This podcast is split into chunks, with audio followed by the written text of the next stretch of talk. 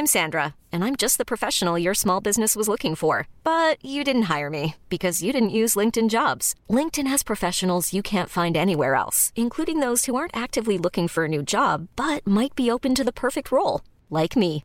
In a given month, over 70% of LinkedIn users don't visit other leading job sites. So if you're not looking on LinkedIn, you'll miss out on great candidates like Sandra. Start hiring professionals like a professional. Post your free job on linkedin.com/achieve today. Hey, I'm Ryan Reynolds. Recently, I asked Mint Mobile's legal team if big wireless companies are allowed to raise prices due to inflation. They said yes. And then when I asked if raising prices technically violates those onerous two-year contracts, they said, "What the f*** are you talking about? You insane Hollywood ass."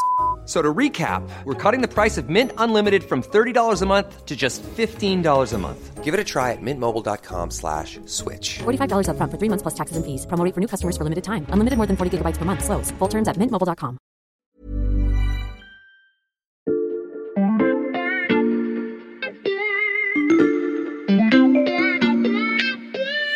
Salut, c'est Margot Lanuzel. Nous sommes le jeudi 5 mai 2022. Bienvenue dans La Loupe, le podcast quotidien de l'Express. Allez, venez, on va écouter l'info de plus près. Emmanuel Macron est réélu avec 58% des voix. C'est le premier président réélu hors période de cohabitation depuis le début de la Ve République. Avant Emmanuel Macron, deux présidents de la République en exercice avaient été reconduits à l'Élysée. Ils n'étaient pas du même parti, mais ils avaient deux points communs. Leur Premier ministre n'était pas de leur camp politique, et surtout, ils en ont changé juste après leur élection.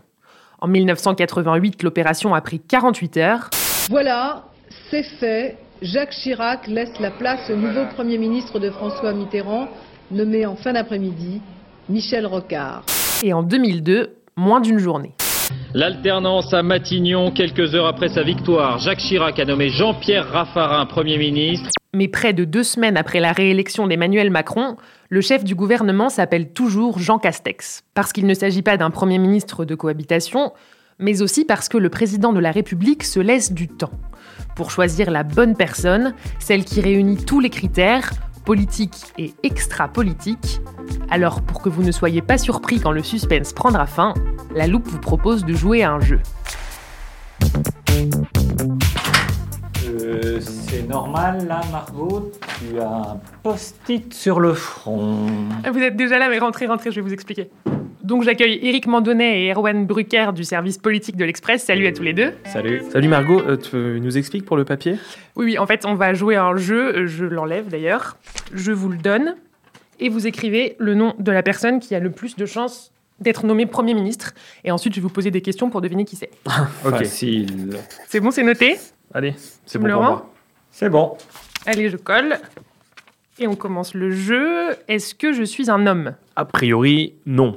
Bon, un homme, c'est un banal à Matignon. On a vu que des hommes, sauf une fois, Édith Cresson et Emmanuel Macron, voudraient bien Madame Y plutôt que Monsieur X. Et ensuite, il y aura des législatives. Et à la lumière de ces législatives, il y aura euh, un Premier ministre à choisir. C'est et si Jean-Luc. Ah, peut-être. Je l'ai mis au féminin pour bien montrer que homme ou femme. Dès 2017, il voulait une Premier ministre, ça a été un homme. Il voulait une présidente de l'Assemblée nationale, ça a été un homme. Et on attend un petit peu qu'il y ait euh, une femme responsable, une femme euh, dirigeante en tout cas, voire Première ministre. Mais c'est pas si simple. Je vous raconte une petite scène. Le débat de l'entre-deux tours entre Emmanuel Macron et Marine Le Pen dans la loge d'Emmanuel Macron. Il y a tout son entourage politique et la seule femme, elle ne sera pas nommée à Matignon parce que c'était Brigitte, Madame Macron. Sinon, que des hommes. Donc, c'est pas encore fait un premier ministre femme. Ok. Euh, Est-ce que je suis plutôt de gauche ou de droite? Ça, c'est déjà pas une question facile parce que certains estiment qu'il faut une personnalité de sensibilité de gauche. Il y a cette euh, petite euh, anecdote dans l'entre-deux tours de la campagne euh, pour l'élection présidentielle. Emmanuel Macron a appelé le maire PS de Marseille 25 fois, Benoît Payan. Tout ça pour qu'il assiste à un meeting d'Emmanuel Macron euh, le samedi. Erwan, tu y étais. Mais impossible pour Benoît Payan, compte tenu de sa majorité, d'être là. Et Dieu sait qu'Emmanuel Macron voulait que cette figure forte un peu du PS soit là. Sachant que d'autres au sein de la majorité présidentielle, François Bayrou, pour ne pas le nommer, disent une personnalité de gauche alors que l'extrême droite est à plus de 40%, vaste blague. Donc on n'est pas très avancé, il faudra bien réussir à lire euh, le nom qu'on a écrit sur le post-it. Gauche, droite, ça, on, peut en parler longtemps, mais surtout, ce que veut Macron, c'est, au-delà du bord politique, il cherche quelqu'un de sensible à plusieurs sujets euh, clés de sa campagne. J'imagine que tu fais notamment référence à l'écologie, Arwen. On se souvient de l'annonce d'Emmanuel Macron pendant l'entre-deux tours. Pour placer l'écologie au cœur du nouveau paradigme politique, comme au 19e siècle, où face aux défis éducatifs, Jules Ferry était à la fois président du Conseil et ministre de l'Instruction publique. Mon prochain Premier ministre sera directement chargé de la planification écologique. Il avait précisé qu'il y aurait autour de ce chef de gouvernement directement rattaché à lui, donc un ministre chargé de la planification énergétique et un autre chargé de la planification écologique territoriale. Celui qui comprend lève le doigt, mais ça veut dire quand même euh, qu'il y aura une déclinaison ensuite territoire par territoire de cette politique écologique promue par Emmanuel Macron. Emmanuel Macron a, souvent été taxé d'être trop urbain, d'être un peu le président des élites euh, pas vraiment inscrites hein, dans ce qu'on appelle en Macronie les territoires. Hein. Mais justement, Macron a vanté ce changement de méthode pour ce deuxième quinquennat-là et passe peut-être par une compréhension plus grande des territoires. Alors après, est-ce qu'on trouvera quelqu'un de plus ancré que Jean Castex, maire de Prades? Pas sûr, mais en tout cas, c'est peut-être l'idée. Ok, donc si je continue notre jeu, je suis sensible à l'écologie et au territoire. Est-ce que je suis forcément un poids lourd politique? On a bien vu lors du précédent quinquennat qu'Emmanuel Macron avait nommé à chaque fois, on peut dire Mr. Nobody à Matignon. Parce qu'Édouard Philippe, au moment où il est euh, nommé en 2017, personne ne le connaît. Personne ne le connaît. Jean Castex, au moment où il est nommé en 2020, personne ne le connaît. L'un des critères presque essentiels aux yeux d'Emmanuel Macron, c'était que ce Premier ministre ne lui fasse pas d'ombre. Il ne voulait pas un rival à Matignon, il ne voulait pas négocier avec le Premier ministre parce qu'il était traumatisé, parce qu'il avait vu de ses propres yeux, lorsqu'il était ministre de l'économie, François Hollande et Emmanuel Valls négociant l'un l'autre. Il ne voulait pas de ça, et donc le critère, c'était la faiblesse du Premier ministre. Et là, puisqu'il a promis de se réinventer lui-même, est-ce qu'il va nommer un Premier ministre plus fort ou est-ce qu'il va vouloir garder l'intégralité du pouvoir à l'Élysée Ok, donc pour l'instant, je ne suis pas certaine de voir qui je suis. Je vais tricher un peu parce que normalement, on ne pose que des questions fermées. Mais donc, de manière un peu générale, quelles sont les qualités que je dois absolument avoir? Je dirais qu'il y en a une essentielle, c'est savoir tenir sa langue. La discrétion. La discrétion, ça, Emmanuel Macron, il ne veut pas d'un Premier ministre qui bavasse. Il ne veut pas qu'il y ait des papiers sur les divergences entre le président et le Premier ministre. Édouard Philippe le raconte dans son livre, sa première discussion de fond avec Emmanuel Macron. Il écrit Il fut décidé une fois pour toutes que jamais, sauf autorisation expresse du président, il ne serait fait état du contenu des échanges. Ça, c'est dans Impression et lignes claires, le livre d'Édouard Philippe. Et la même chose s'est produite avec Jean Castex. Pas une seule fois en deux ans, il faut le noter. Il n'y a eu des échos sur les divergences entre le président et le Premier ministre. Jean Castex, parfois, faisait état entre quatre yeux d'éventuels désaccords avec Emmanuel Macron, mais ensuite, c'est Emmanuel Macron qui tranchait et Jean Castex n'en disait rien. Bon, alors j'ai des idées, mais là je suis toujours pas très sûr. Bah, regarde ton post-it. Bah non, je vais pas tricher à ce point-là. Ah, mais si, si, tu vas, tu vas voir. Ok. Ah, mais c'est quoi ce smiley? C'est une blague? Euh, On va pas donner quand même un nom, on n'est pas totalement ridicule. ce serait prendre trop de risques. Par contre, on peut te parler de ceux qui circulent en ce moment. Allez, on y va.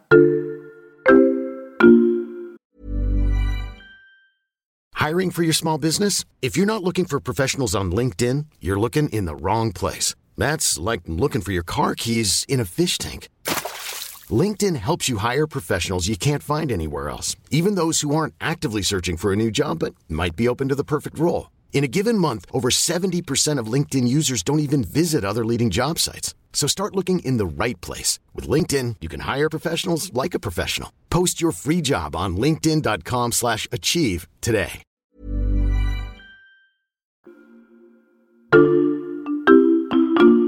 Ok, donc je laisse tomber les post-it. On va faire le tour des potentiels premiers ministrables en essayant de voir s'ils cochent toutes les cases dont vous venez de parler.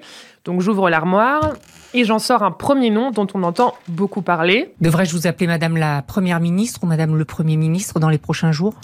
Je crois que c'est pas le sujet. Vous savez, je pense que ce qui est important, c'est d'entendre le message des Français, leurs inquiétudes sur le pouvoir d'achat, leurs attentes sur l'écologie. Et j'ai pas de doute qu'Emmanuel Macron trouvera l'équipe pour mener ce projet. Elisabeth Borne, est-ce que c'est une candidate sérieuse pour vous?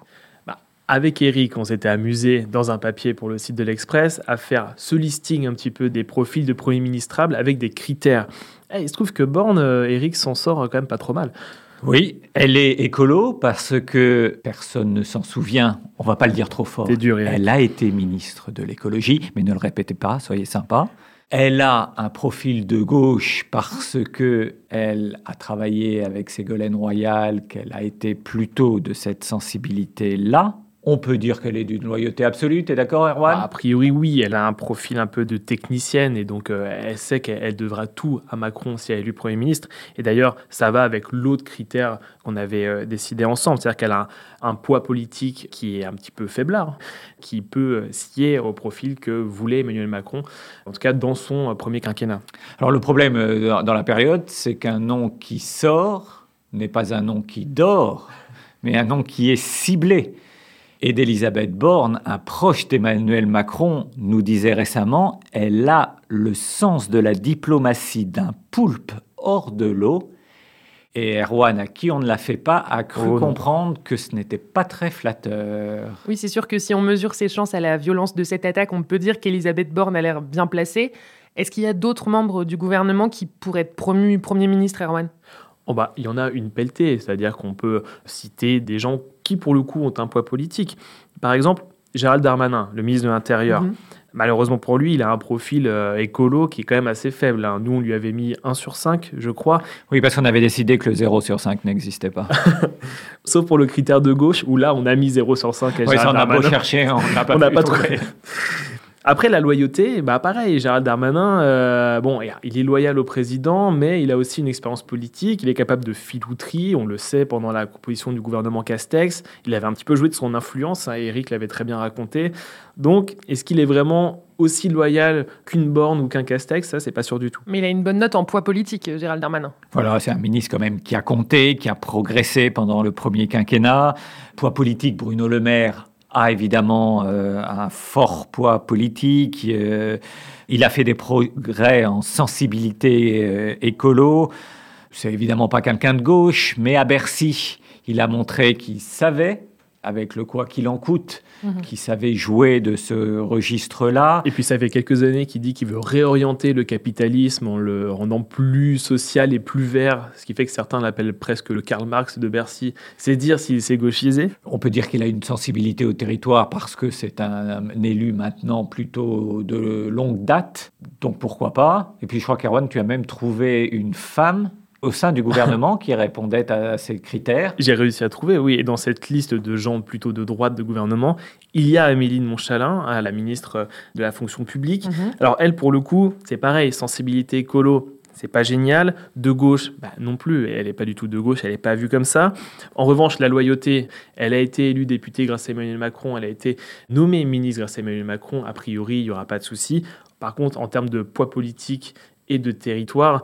Euh, même si elle est députée de l'Essonne, elle n'est pas connue comme étant quelqu'un qui euh, a un attachement aux élus particuliers, mais on peut la surveiller en tout cas. Ok, donc on la surveille tout comme Gérald Darmanin et Bruno Le Maire. Je note ces hypothèses et j'en vois aussi une autre qui revient souvent. Avant de parler d'après, il faut parler du présent. Et je trouve ça, je n'ai qu'une seule préoccupation que le président soit réélu. L'actuel ministre de l'Agriculture, Julien de Normandie, est-ce qu'il pourrait devenir chef du gouvernement? Ah, de Normandie, il fait partie quand même des, ce qu'on appelle les mormons des tout débuts, c'est-à-dire qu'il l'a lancé en marche avec euh, Emmanuel Macron, il est extrêmement fidèle à son chef, et il a un profil quand même un peu écolo, il a aussi un profil de gauche. En fait, je crois que Julien de Normandie, c'est un petit peu celui qui est dans la moyenne un peu partout finalement, sauf dans les territoires où il est quand même euh, vu comme étant un, pareil, un urbain euh, de Paris, un, macroniste dans toute sa splendeur, je crois. Je vais jouer un tout petit peu les rabat surtout pour les noms qu'on vient de citer. Jusqu'à présent, Emmanuel Macron a toujours nommé Premier ministre quelqu'un qui n'avait jamais été, ne serait-ce que secrétaire d'État au chou farci. toujours des gens dont c'était la première expérience gouvernementale, ce qui est un sacré pari. Ok, on va regarder en dehors du gouvernement maintenant. Je sors une autre archive. Est-ce que vous auriez aimé être Premier ministre? Je, je n'ai jamais réfléchi comme ça. Ah, j'aurais euh, sans doute euh, fait ce, vraiment le mieux que je pouvais pour cette fonction. Il se trouve Non. que je n'ai jamais vécu avec l'idée que, au fond, ça serait des fonctions pour moi Est-ce que François Bayrou, c'est une idée crédible? Ça nous paraît quand même compliqué, c'est-à-dire qu'en en, termes de renouvellement, on n'y est pas vraiment. En termes de loyauté, on sait hein, que François Bayrou est capable de euh, mettre du conflit pour avoir ce qu'il veut, pour avoir des ministres, pour avoir des lois qui passent. Et en plus de ça, c'est quand même lui aussi une sorte d'icône dans la vie politique française. Et franchement, avec François Bayrou à Matignon, on n'est pas certain d'être en temps calme toute l'année, et je pense qu'Emmanuel Macron le sait. Donc Bayrou, ça paraît compliqué. Euh, si je repense aux critères que vous nous avez listés tout à l'heure, il y avait aussi le côté écolo. Est-ce qu'on peut penser à l'eurodéputé Pascal Canfin, par exemple? Euh, Je dirais presque qu'on peut penser à lui faute de mieux, mais ce qui est vrai, c'est que si une euh, icône écolo existait, Emmanuel Macron étudierait cette hypothèse de près parce qu'il aimerait une voix qui porte. Se souvient-il seulement de son choix en 2017 Il était très content d'avoir nommé Nicolas Hulot, euh, ministre de l'écologie, et on a vu ce que, Ce que ça a ça donné. donnait une icône au gouvernement. Ok, donc là j'ai éclusé toute l'armoire, je suis un peu à court. Est-ce qu'il y a d'autres euh, premiers ministrables sérieux dont on n'a pas parlé? Alors, évidemment, il y a Richard Ferrand. C'est-à-dire l'un aussi des premiers euh, marcheurs avec euh, Emmanuel Macron. Ferrand, euh, bon, loyauté, pareil, c'est euh, 5 sur 5. euh, poids politique, c'est 5 sur 5. euh, territoire, euh, 5 sur 5, puisqu'il est aussi breton, qu'il est député depuis un moment. Bon, sauf que Ferrand, un, il n'est pas très écolo, et en plus, Ferrand, il a encore quelques casseroles Mhm. judiciaires avec les mutuelles de Bretagne, et ce serait peut-être un petit peu dangereux. Alors moi, je ne vous cache pas mon étonnement de ne pas avoir entendu, depuis qu'on a commencé à discuter, un nom qui est pour moi quasiment une évidence. Catherine Vautrin, évidemment, ancienne ministre de Jacques Chirac et qui est présidente du Grand Reims, de la communauté urbaine de Reims. Bon, je vais être franc, j'arrête les plaisanteries, euh, je n'y aurais pas pensé moi-même, mais voilà qu'un ministre proche d'Emmanuel Macron a cité son nom plusieurs fois au cours des dernières semaines. Mais vous vous souvenez de ce qu'on a dit tout à l'heure, citer un nom, c'est parfois le meilleur moyen d'abattre ce nom. Donc, je ne parierai pas tous mes deniers que Catherine Vautrin sera la future première ministre. Ok, donc je note euh, tous vos pronostics. Alors attends Margot, parce qu'on en a encore d'autres, plein d'autres hein, dans notre besace. Par exemple, bah, Véronique Bédac, on en a entendu parler, peut-être que les gens ne la connaissent pas, mais c'est l'ex-directrice de cabinet de Manuel Valls à Mhm. Matignon. Et euh, nos confrères du Parisien ont écrit euh, qu'elle avait été invitée à l'Élysée et s'était même vu proposer le poste par euh, Emmanuel Macron peut-être? Mais euh, il y a quelqu'un d'autre dont tu nous as caché le nom euh, depuis le début de cette conversation, Erwan Ah oui, puisque je suis de la Sarthe, moi je suis très attaché aux gens qui viennent de chez moi. Et Christelle Morancet, quand même, a aussi un très bon profil pour être Première ministre. Elle est donc présidente des Pays de la Loire, elle est jeune, elle est dynamique.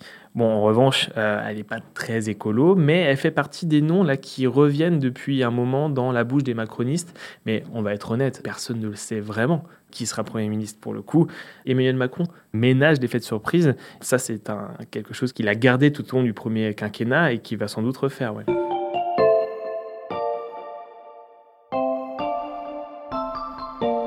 Alors normalement, là, c'est exactement le moment où Eric va nous raconter une anecdote sur Mitterrand. Bon, on t'écoute, Eric. Tu- vous pouvez parler plus fort? Ah, ah, ah, sur Mitterrand Emmanuel Macron raconte souvent une scène qu'il a marquée. C'est un déjeuner le 10 mai 1988, tombe deux jours après le 8 mai 1988, réélection triomphale de François Mitterrand, 54% face à Jacques Chirac. Et Mitterrand déjeune avec les trois favoris pour Matignon, Michel Rocard, Pierre Bérégovoy et Jean-Louis Bianco. François Mitterrand, qui était parfois un peu machiavélique, attend le dessert pour évoquer le sujet qui fait piaffer ses invités, à savoir Matignon. Et Emmanuel Macron tire une conclusion de cette scène. Il dit toujours, après l'avoir raconté, c'était une autre époque. Message de service à ses collaborateurs, à ses conseillers, à sa cour. Ben lui, justement, ne céderait pas, comme Mitterrand, au jeu de la cour. Donc euh, Emmanuel Macron ne cède pas au jeu de la cour. Euh, et vous l'avez dit au début de ce podcast, on n'avait pas vraiment vu venir euh, les chefs de gouvernement de son premier quinquennat. Bah, C'est-à-dire que effectivement, aucun ne venait de son camp et aucun même n'avait fait sa campagne en 2017. Édouard Philippe était encore LR au moment où il le nomme, Jean Mhm. Castex également. Et peut-être qu'il va changer de méthode et peut-être qu'il va changer et qu'il va prendre quelqu'un de très loyal. Mais pour le moment, la continuité, ce serait encore d'étonner son monde et de prendre quelqu'un qui était dans un autre camp pendant cette campagne. Et dans cet effet de surprise que ménage Emmanuel Macron, il y a aussi le calendrier. Ces jours qui passent, c'est aussi euh, du temps supplémentaire pour s'adapter à l'évolution du contexte. Il y a notamment l'alliance de la gauche pour les législatives. Est-ce que ça peut jouer ça? C'est une question que je me suis posée. Par exemple, la manière dont Jean-Luc Mélenchon a lancé ce coup de com' Mélenchon Premier ministre, est-ce que ça a une influence sur la réflexion d'Emmanuel Macron? Parce qu'il y a une bataille euh, électorale qui vient, celle des législatives. Alors, soit Emmanuel Macron considère que c'est lui qui mènera la campagne face à Jean-Luc Mélenchon, soit il a besoin d'un Premier ministre euh, quand même d'envergure, parce qu'on on peut imaginer, la logique voudrait qu'il y ait des débats télévisés entre euh, Jean-Luc Mélenchon et le futur Premier ministre. Et c'est pas tout à fait pareil si le Premier ministre face à Jean-Luc Mélenchon est un poids lourd politique ou une personne dont on n'a jamais entendu parler. Ok, donc on n'a pas de nom sur un post-it, mais grâce à vous deux, nos auditeurs ont tous les éléments pour essayer de deviner le nom du prochain chef du gouvernement. Merci Eric et Erwan. Merci. Merci Margot. Éric Mandonnet et Erwan Brucker du service politique de l'Express. Vous pouvez lire toutes leurs analyses sur l'express.fr et c'est une très bonne raison de vous y abonner. En plus, les trois premiers mois ne coûtent que 99 centimes en ce moment. Si cet épisode vous a plu, vous pouvez aussi vous abonner à la loupe sur votre plateforme préférée, Apple Podcasts, Spotify ou Castbox par exemple. N'hésitez pas à nous mettre des étoiles, à nous laisser des commentaires ou à nous écrire à laloupe@l'express.fr. Sachez aussi que La Loupe va bientôt lancer sa newsletter. Pour être sûr de la recevoir, vous pouvez d'ores et déjà vous abonner.